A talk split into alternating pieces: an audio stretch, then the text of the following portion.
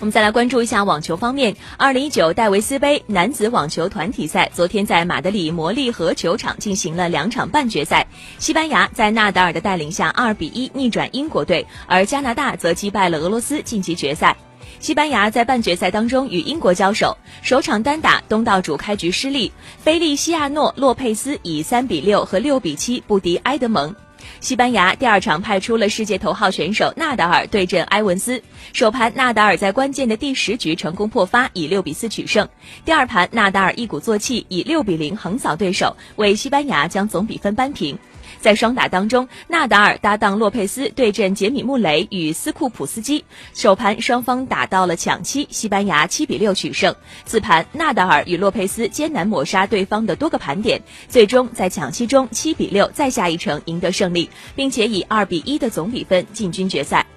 在另外一场半决赛中，加拿大以二比一的总比分击败了俄罗斯。首场，鲁布廖夫以六比四、六比四战胜了波斯皮希尔，为俄罗斯建立起领先优势。次战中，卡恰诺夫与加拿大的新星沙波瓦洛夫激战激战了三场，以四比六、六比四和四比六的比分败北，让双方重回同一起点。双打中，沙波瓦洛夫携手巴波斯皮希尔，以六比三、三比六和七比六险胜了卡恰诺夫与鲁布廖夫组合，为加拿大锁定了决赛。